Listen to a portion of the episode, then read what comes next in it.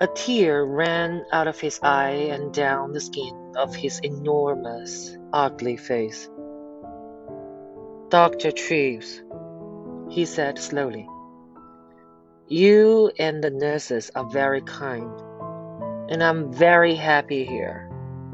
Thank you very much. But I know I can't stay here long, and I would like to live in a lighthouse after the hospital, please.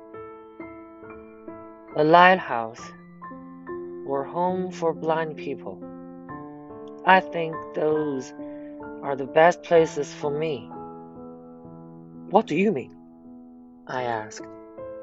Why? He did not look at me. He put the flower on the picture and looked at it carefully. Lighthouses have sea all around them, don't they? He said. Nobody would look at me in a lighthouse, so I would be happy there. And blind people can see nothing, so they couldn't see me, could they?